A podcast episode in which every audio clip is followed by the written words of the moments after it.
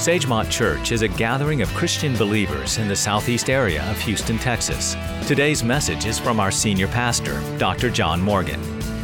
Today we honor and show our love and appreciation for our mothers. As I was getting ready today, knowing that it would be the last also uh, chapter in the Sagemont story to date, I could not help but remember my father used to always say on Mother's Day that to the children, and welcoming the children of the mothers to the service, he would always affirm them because what you're doing, you're honoring your mother by honoring her Lord and her church. You see, the church is a bride of Christ. And when you understand that the way a bride is to be treated is the way the bridegroom treats his bride, the church. And the thing that we're learning in the Sagemont story is he takes very good care of her. He protects her, he provides for her, he encourages her. He weeps when you weep, and he rejoices when you rejoice. And so today we're going to continue that story. Our passage throughout the entire story of how the Lord has carried us on this 47 year journey has to do with Matthew 16 and 18, where Jesus said to Simon Peter, Thou art Peter, and upon this rock I'll build my church, and the gates of hell will not prevail against it. We've looked at the scripture in 2 Chronicles 16 and 9 for the eyes of the Lord go to and fro throughout the whole earth to show himself strong in behalf of people whose heart is perfect toward him. Today I want to add one other scripture. It is 2 Timothy 1 5. Paul is speaking to young Timothy, and he says, in tribute to Timothy's heritage, in the first chapter, 2 Timothy, first chapter, fifth verse, when I call to remembrance the unfeigned faith that is in you, Timothy, which dwelt first in your grandmother, Lois, and then your mother, Eunice, and I am persuaded that it's in you also. I want you to hear the story of faith. I want you to hear how God took a people of faith that had little else to offer in the beginning and used it in such an incredible, incredible way. Matthew 28 18, Jesus said, All power is given unto me in heaven and in earth. Today we live in a generation where many would question the power of the church. It's a group of weak folks that need a crutch, the world would say. So they get together every once in a while and they say their prayers and they go through their rituals, and, but it really has no impact on their life. And yet we have learned that when Jesus is the center of the home, it makes all the difference in a marriage. It makes all the difference in a relationship between every member of the family and certainly parents with their children. But Jesus never started the home until he had in place the way he wanted it. And he never started the church until he knew what he wanted to do with it. That he would build that which would be built on a solid rock, and no weapon that's formed against it would prosper. That it would stand firm in the power of his might. So the Sagemont story is simply a modern day parable to show us that that power of the Old Testament and the New Testament is alive today without any kind of hokey pocus kind of stuff, without any kind of a ministry or program that would lead people to misunderstand God, like if I will give you a dollar, God, then you will give me 10.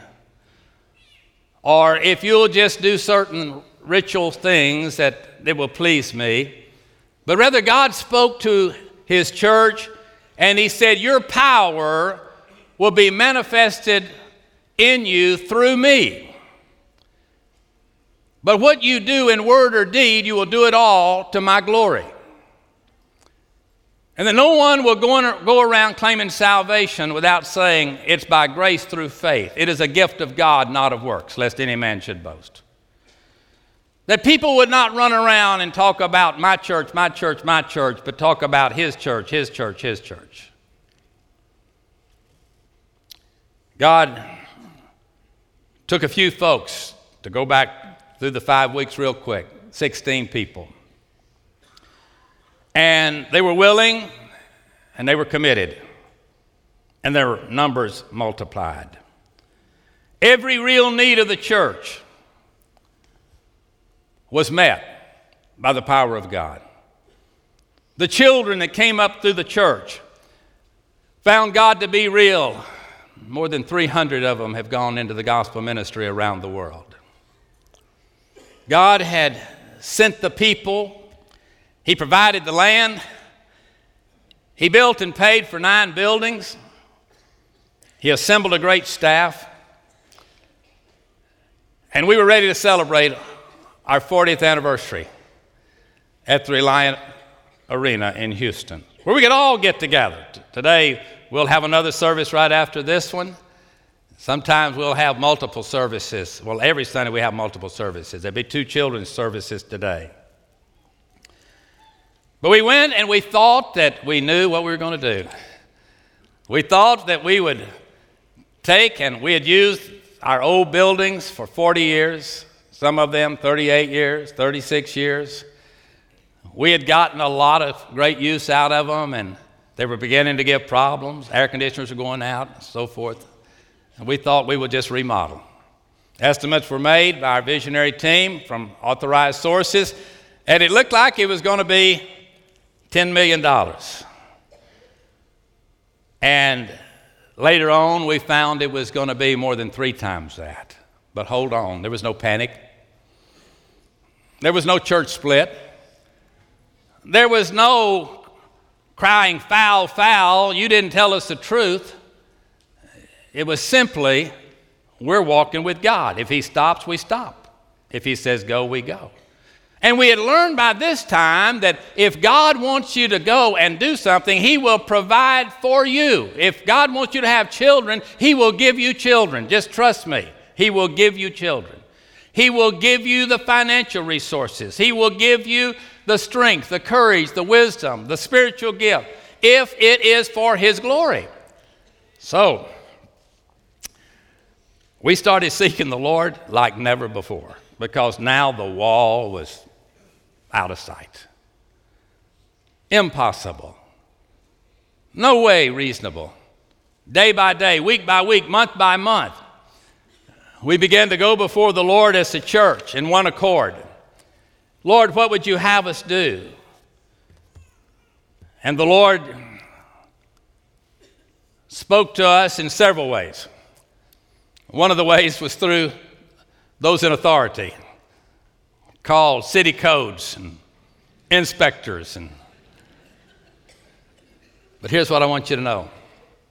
In the midst of all of this, as we were giving, not knowing exactly what, we did not do away with missions, but $380,626 of that money was added to our overall mission program during the course of God leading us on this journey. We did not turn our back on the world, but God did exceeding abundantly above all that we think or ask.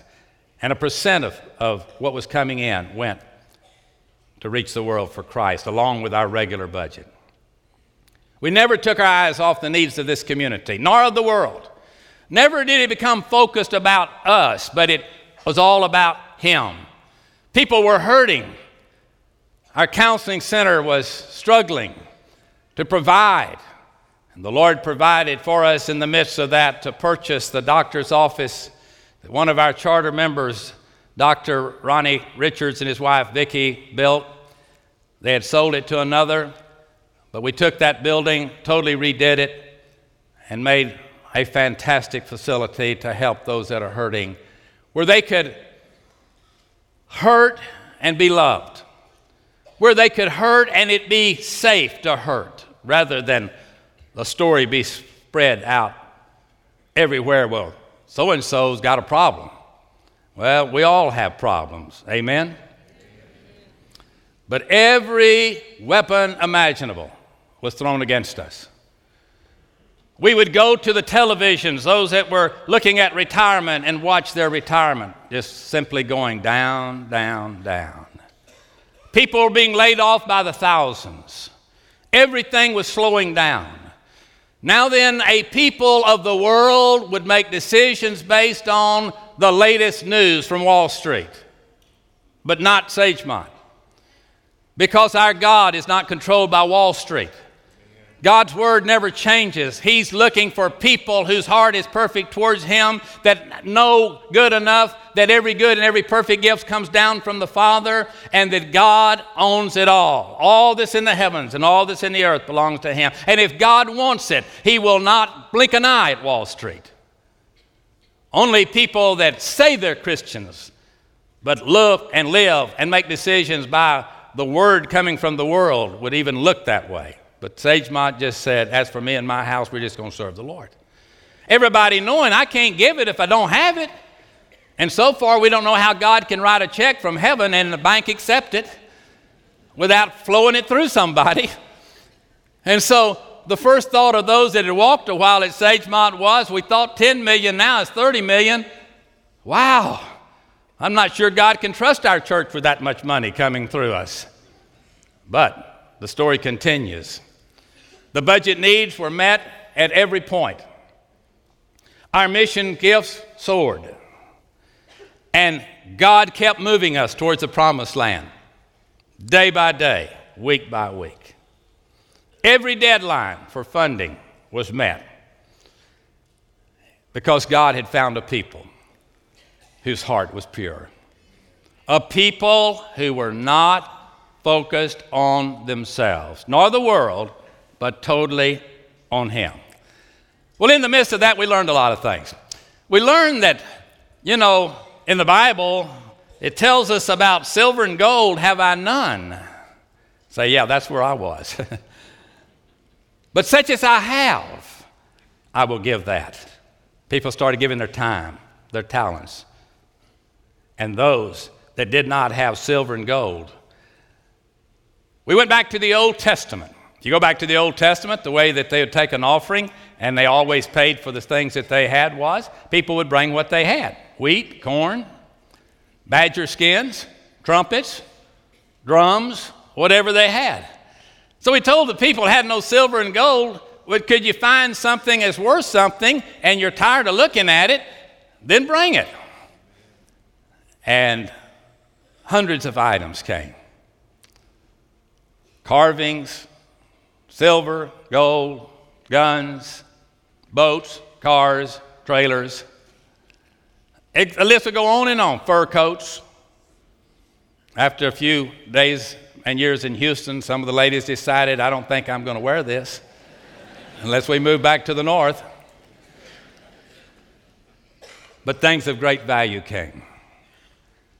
But in the midst of that, there was something else that happened. Those of you that were that, that weekend, you remember we had a silent auction. And many, many people came.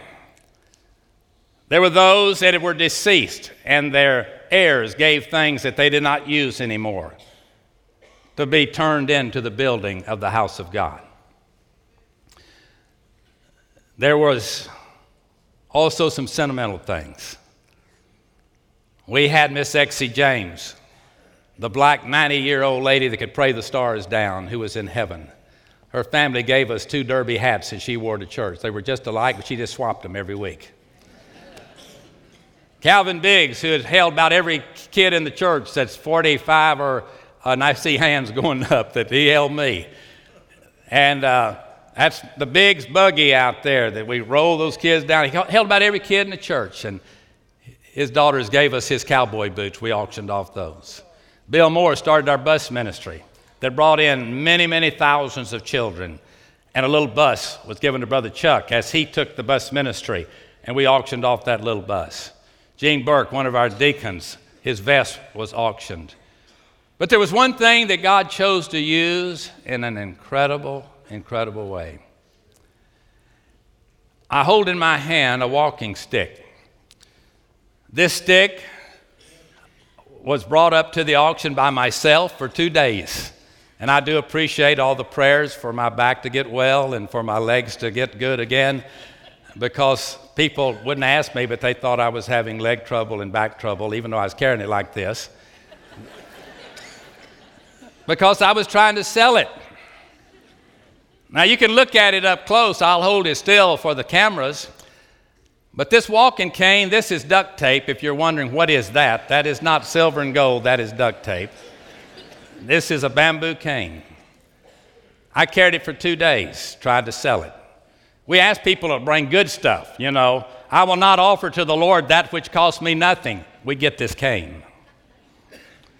And uh, so I carried it all Friday and all Saturday morning. And, and people want to know about my back and so forth.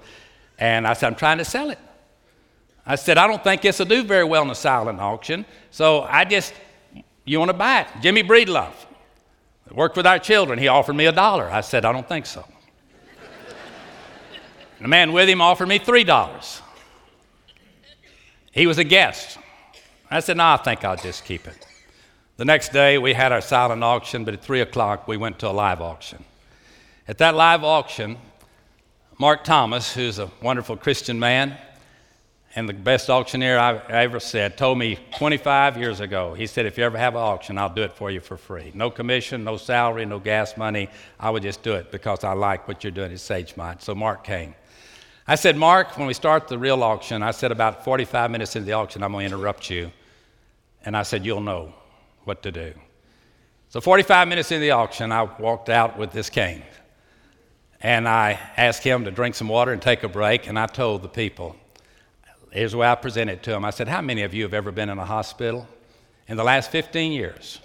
And a little man came into your hospital room that you did not know. Most of you did not know. I said, You remember him because he was humped over like this when he came in. I said, The way you'd have known him was you, your first thought was, You need to get in this bed, and I need to go home. I said, How many of you? And hands went up everywhere. Hundreds of hands went up. I said, How many of you have ever had a death in your family?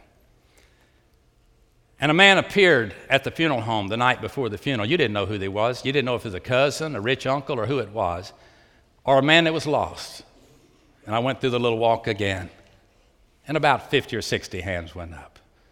I said, If your hand was raised, you have seen this cane. I said, This cane was carried by Mr. Hiram Woosley for 15 years to the hospitals. Over and over, seven, six days a week, 12 hours a day, according to his wife Barbara, who gave us, along with the girls, this cane. I said, Now I want you to sell it, Mark. And I said, My wife and I will open the bid. So we opened the bid, and I said, Now, I want to put my bid down but I want to give it back to you, Mark, and I want you to auction it again. And uh, so he started. It went for $500 the second time. The third time it went for, and, and, oh, by the way, the second time, he said, All right, what is your bid number? You know, 383. Put down 383, $500. Add that to the pastor and his wife's bid. Okay, that's good. So everybody clapped, you know, and the people in the audience said, We want to give it back. He said, You want to give it back? I said, Yeah. I said, Auction it again. So he auctioned it next time, went for $1,000. Got the number? Out of the audience. No, we don't want the cane. We want to give it back. $3,000 was offered the next time. It went on like that for several minutes. $20,000 was given over the next few moments to buy that cane. But in the next few hours, Another $48,000 was added to people that were in that auction after they got home doing the same thing. I want to buy the cane, but I want to give it back. And this cane brought $68,200, the highest item that was sold in the auction. And it was not about the cane, it was about the life of the man who every day we paid his expense at the church. He was not on a salary. A friend of him gave him a few thousand dollars out of love because of their relationship. Every single day, that man ate two Jack in the Box tacos and a glass of water and turned that expense report into this church. 99 cents a day was his expense count. Now, here's the point of that story, y'all.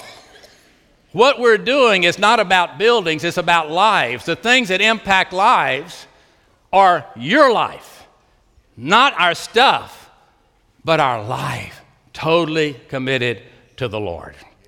Well, our visionary team stood on the Word of God. Well, amen. Thank the Lord.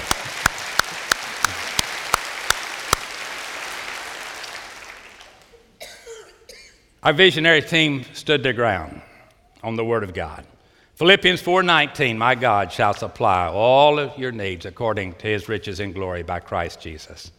The odds that we would finish and not stop got very, very slim.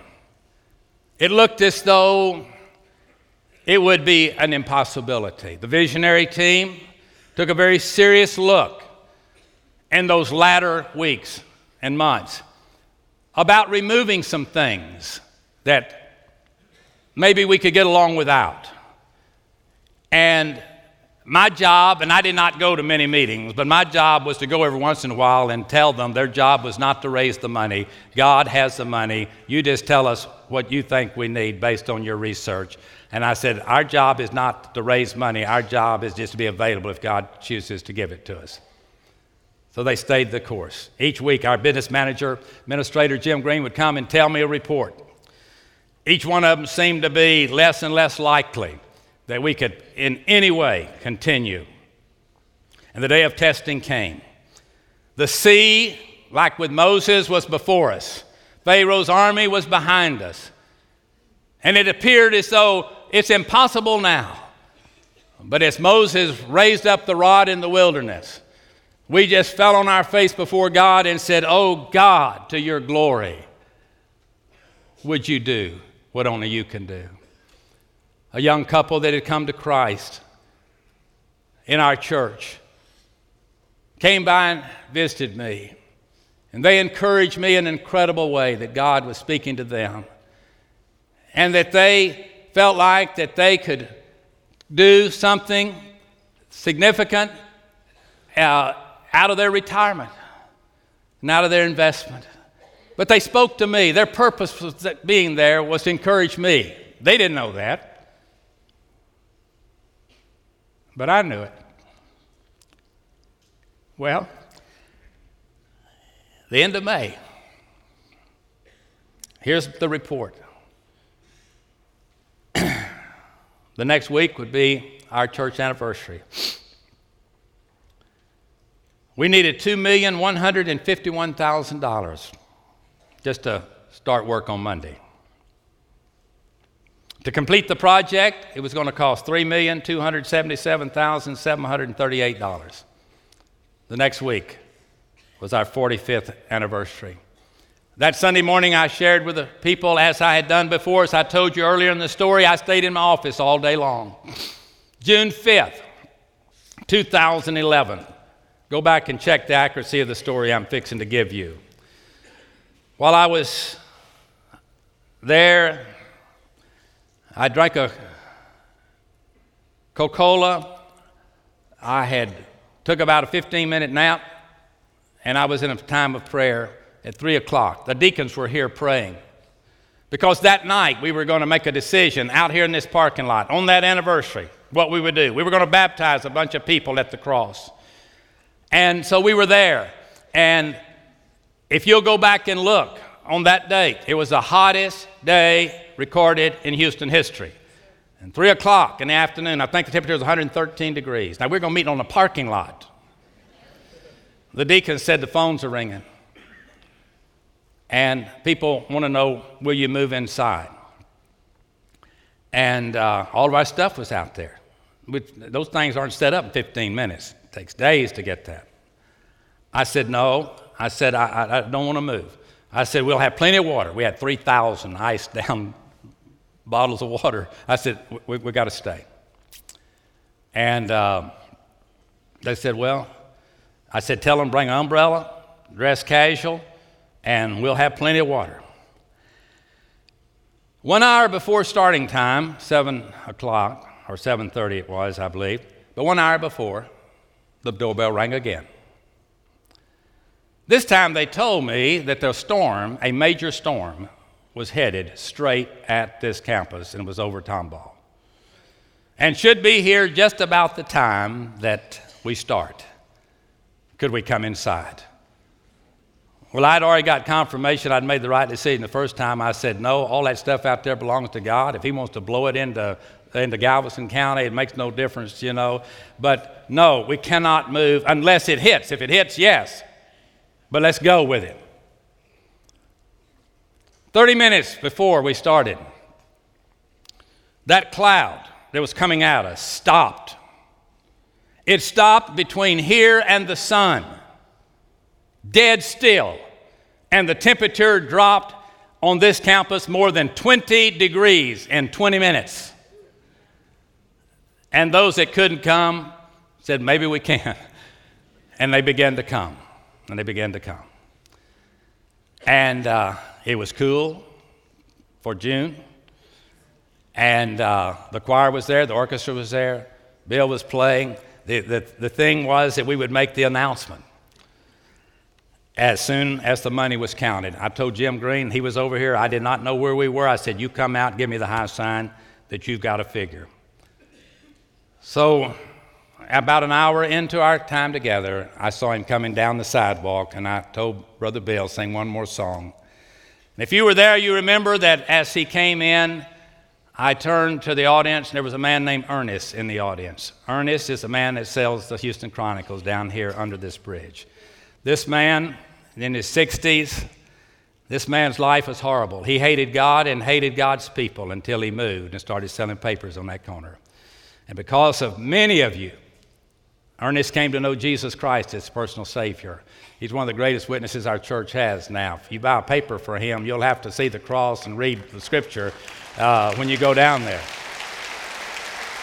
But I looked over and I saw Ernest standing there, and I invited Ernest to come up on the platform, and he did. I said, Ernest, I said, I don't know what's on this deal.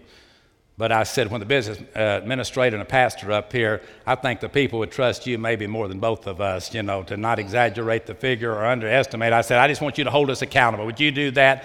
And of course, at that time, he didn't hardly have any teeth, but he smiled and we could see the two he had. Now he's got teeth, thanks to the missions of Sagemont. But anyway, he came up and he looked, and Jim Green made this announcement. He said, Our need to continue is $2,151,000. Our need to complete is $3,277,738. Let me repeat that $3,277,738. And our offering this morning is $3,422,438. It was $200,000 more than what they told us they were going to need to complete it. God had showed himself strong again in behalf of a people whose heart was perfect toward him. But the story doesn't end there. I must quickly tell you the rest of the story. When I came to my office next day, I didn't sleep all that night, of course.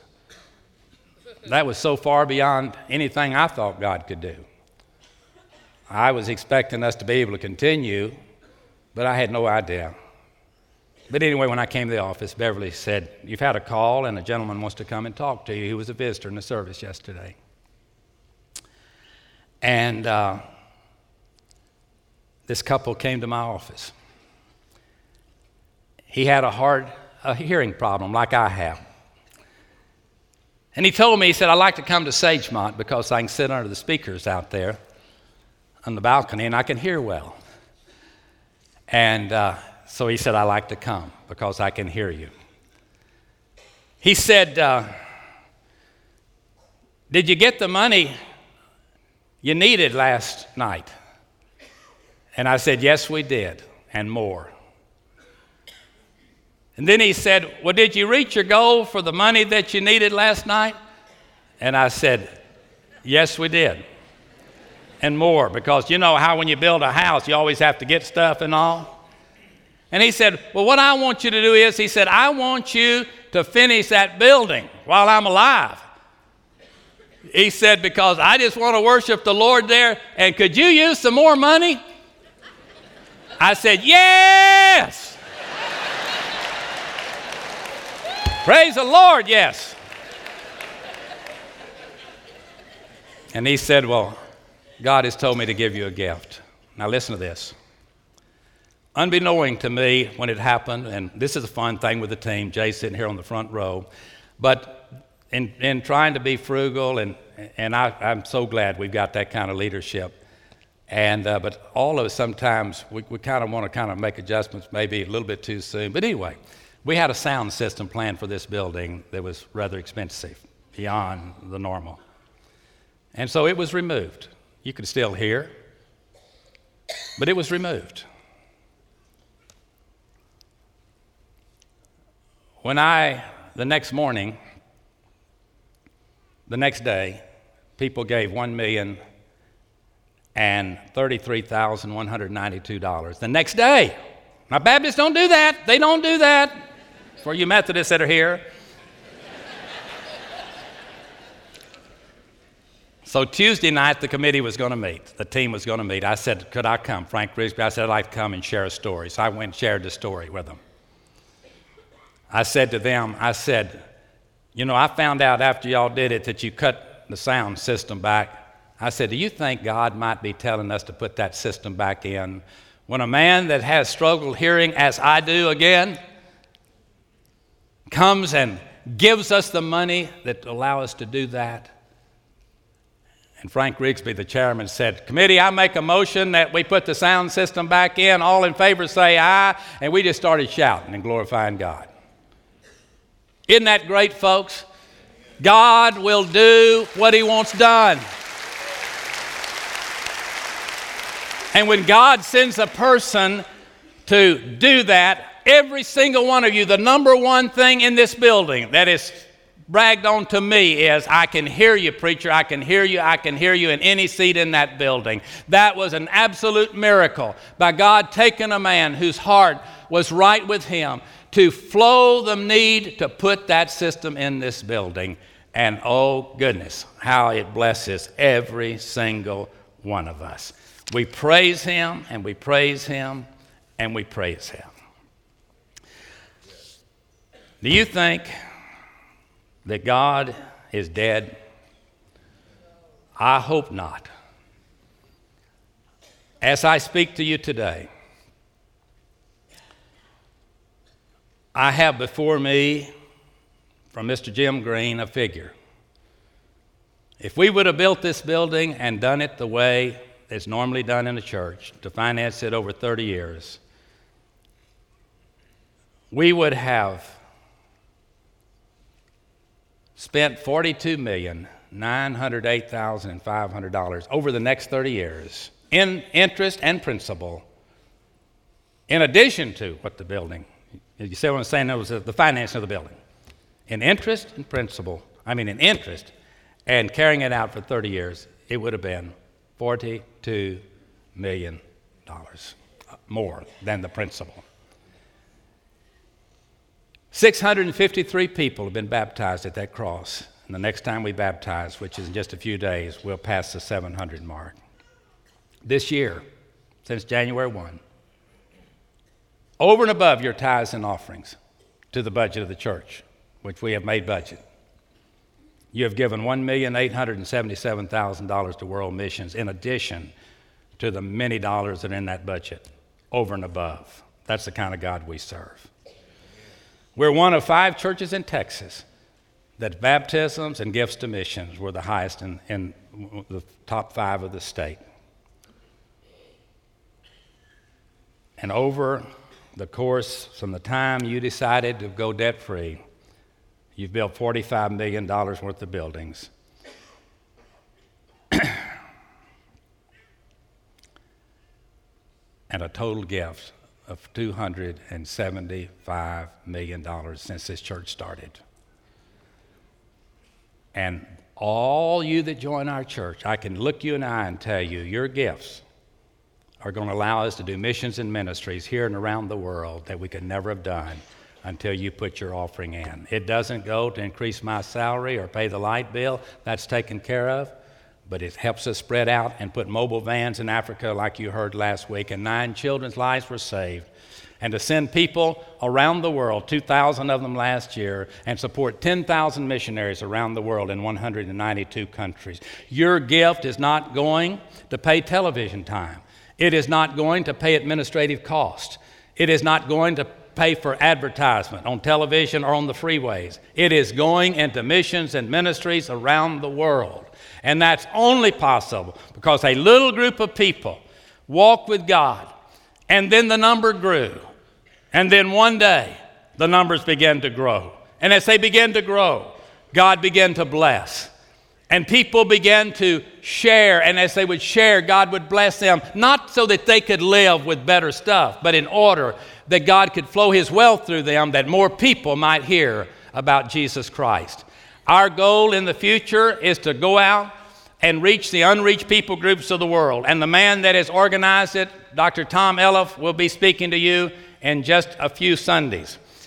And I want you to know that God has put us here in this time to set an example for churches around the world. And I did check with First Baptist Dallas, who in 1984, because of the leadership of this church, got their church out of debt, have just built $140 million worth of buildings in downtown Dallas, and they are paid for every single penny of it. And those stories go to Zimbabwe and around the world because the eyes of the Lord look to and fro throughout the whole earth to show himself strong. If he find a people, a small group, but that others would join with them to become a larger group and a larger group and a larger group, and that those people might be a different people because they are totally committed to the Lordship of Christ. And the salvation of souls and the relationship with Jesus Christ is more important than anything else we do. It is not about building monuments or, uh, or monasteries. It is about getting people to Jesus Christ. That's the reason for all of it. And so, how excited should we be that the fields are white unto harvest and the laborers are, are few? Our interest is worldwide. And for those of you that are the Hispanic people sitting here today, I just want to say last Sunday night was one of the highlights of my wife and I's life as we came and worshiped with 235 people that have come from all kinds of backgrounds, most of them coming from, yeah, been in church, but did not know that they can know Jesus Christ personally as Lord and Savior. And for two and a half hours, we celebrated Jesus, Jesus, Jesus from that long to 80 year old people, all in the same room, all praising the Lord, all rejoicing because God is in this place. And we encourage you to come help us to carry the gospel to the uttermost part of the earth. What you do with your time, your talents, and your substance, we will stay the course. And that is to be the church that Jesus said to Peter, Upon this rock I'll build my church, and the gates of hell will not prevail against it.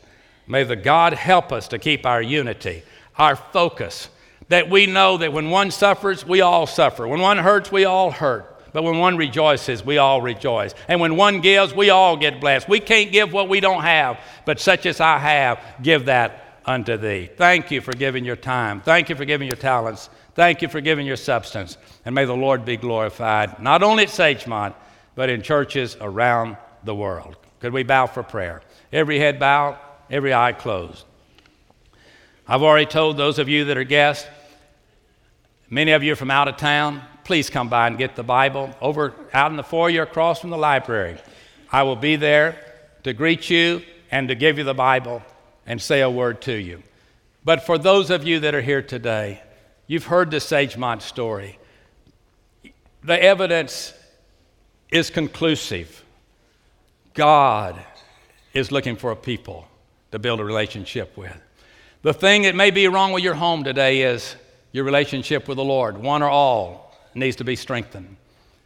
Don't come to Houston and not have a church home. Don't you buy into Satan's lie to you that you can be just as strong a Christian out of the church as you can in the church. That is rank error.